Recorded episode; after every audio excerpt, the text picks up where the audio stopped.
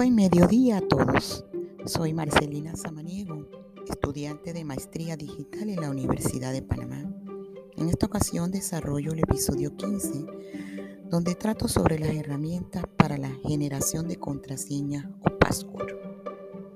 Bueno, se preguntarán qué son los gestores de contraseñas. La mayoría de los navegadores tienen sus propios gestores de contraseñas nativos, los cuales van almacenando todas las contraseñas que utilizas en Internet para recordártelas cuando vayas a identificarte en tus diferentes páginas, tanto en el ordenador como en otros dispositivos donde las tengas instaladas. Sin embargo, estos gestores son bastante básicos y prácticamente no tienen opciones más allá del recordarte las contraseñas. Y es precisamente ahí donde entran los gestores de terceros. Se trata de servicios completos que suelen ofrecerte aplicaciones para diferentes plataformas y que pueden ser gratuitos o de pago, dependiendo de las opciones que estés buscando en ellas. Y es además de almacenar tus contraseñas, también te enseñan a cuidarlas y gestionarlas.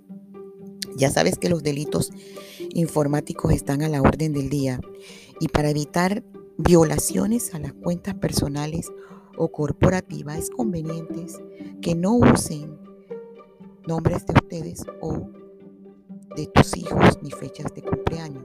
Lo ideal es que una clave sea alfanumérica, esto es, que tenga una combinación de letras y números. Te pongo un ejemplo.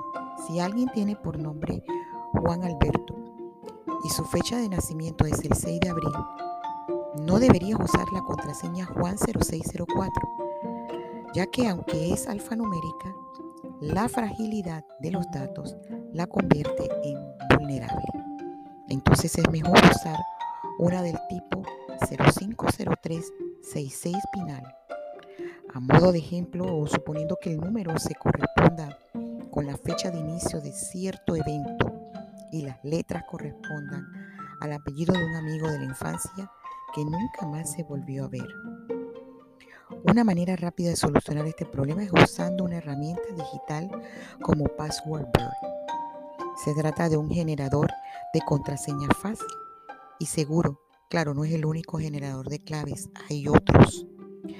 Hay otros como el administrador de contraseñas LastPass, el cual sí te voy a explicar eh, cómo funciona. Se trata de una buena alternativa para quienes buscan una aplicación que en su modalidad gratuita tiene casi todas las funciones esenciales, dejando a la versión premium las de compartir contraseñas o almacenamiento en la nube. Funciona directamente desde el navegador y sin aplicaciones de escritorio. El primer paso es el de entrar a www lastpass.com y pulsar sobre la opción Get LastPass Free. En la propia web se iniciará la descarga de la extensión y se te mostrará un diálogo para que aceptes instalarla.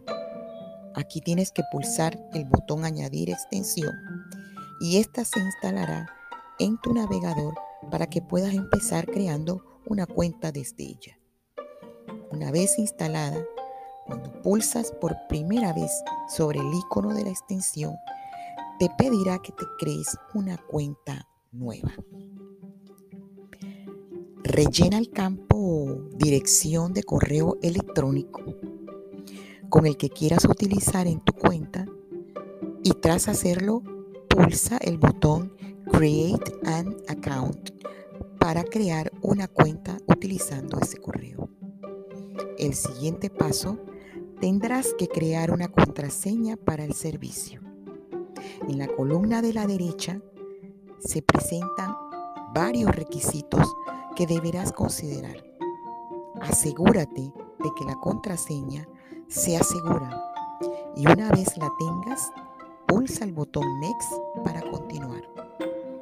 A partir de ahora, con la extensión instalada, LastPass guardará automáticamente la contraseña de cada servicio al que te conectes.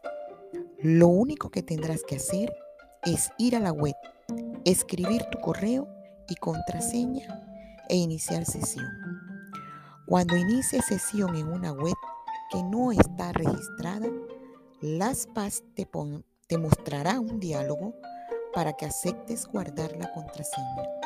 En este diálogo solo tienes que pulsar el botón añadir y la contraseña quedará guardada.